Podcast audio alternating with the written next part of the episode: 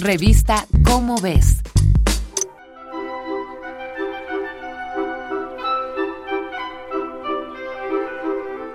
¿Quién viera a los osos? Todos bonitos, todos panzones, super pachoncitos y amigables. ¿Y cómo olvidar a los grandes osos que han marcado nuestra historia?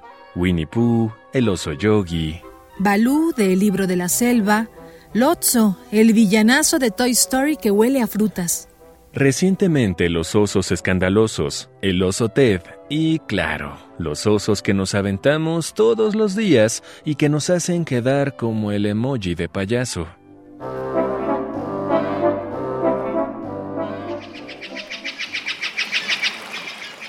Los osos no son como los pintan. Así lo demuestra la ciencia. Nuestros primeros ancestros tenían que defenderse de los osos que los depredaban, y al mismo tiempo, estos animales les inspiraron admiración por su fuerza y capacidad de sobrevivir.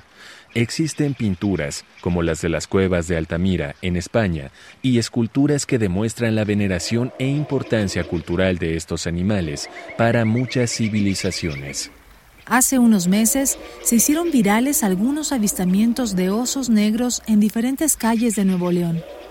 Estos ejemplares pertenecen a la especie Ursus americanus y en nuestro país los cazadores los han perseguido por décadas. Observaciones recientes sugieren que los osos negros han recuperado algo de su área de vida. Hoy viven en los bosques de pino y encino del centro y norte de México y en algunos desiertos de Tamaulipas, Nuevo León, Coahuila y Sonora. Los machos adultos del oso negro de México son más grandes que las hembras y su peso varía entre los 60 y 120 kilogramos, mientras las hembras pueden pesar entre 50 y 80 kilos. Pero toda la ternura se les va cuando algunos investigadores se acercan a su hábitat.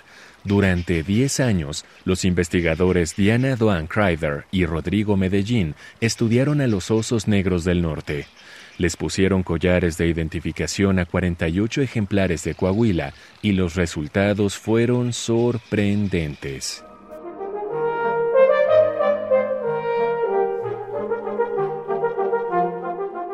Gracias a la investigación, se descubrió que los osos negros son omnívoros, comen de todo principalmente frutas, semillas, raíces, tallos y hojas, y en menor medida comen insectos y grandes mamíferos, incluyendo ganado. No necesariamente cazan, sino que consumen la carroña. Y así como muchos humanos nos empecinamos con vivir el llamado sueño del amor, los ositos negros entran en un sueño de invierno, se refugian en cavidades de troncos o entre rocas y permanecerán recluidos varios meses. Aunque afuera esté frío, la temperatura de los osos se mantiene entre los 31 y 36 grados centígrados y su corazón late entre 8 y 12 veces por minuto. En este tiempo, los osos no comen ni defecan.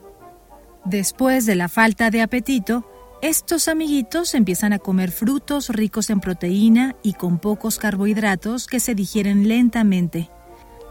Después empiezan a comer otros frutos y carroña, que los alimentan al tiempo que les aportan proteínas para la formación de tejido muscular, pues están más flacos de lo normal.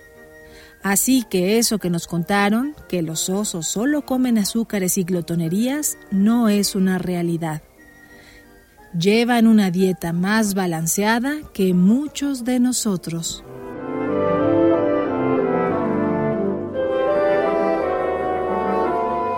Esta fue una coproducción de Radio UNAM y la Dirección General de Divulgación de la Ciencia de la UNAM, basado en el artículo Tierra de Osos de Clementina Equigua, Diana Doan Kreider y Rodrigo A. Medellín. Este y otros temas de nuestro mundo puedes encontrarlos en la próxima edición de tu revista Cómo ves. Hasta la próxima. Revista Cómo ves.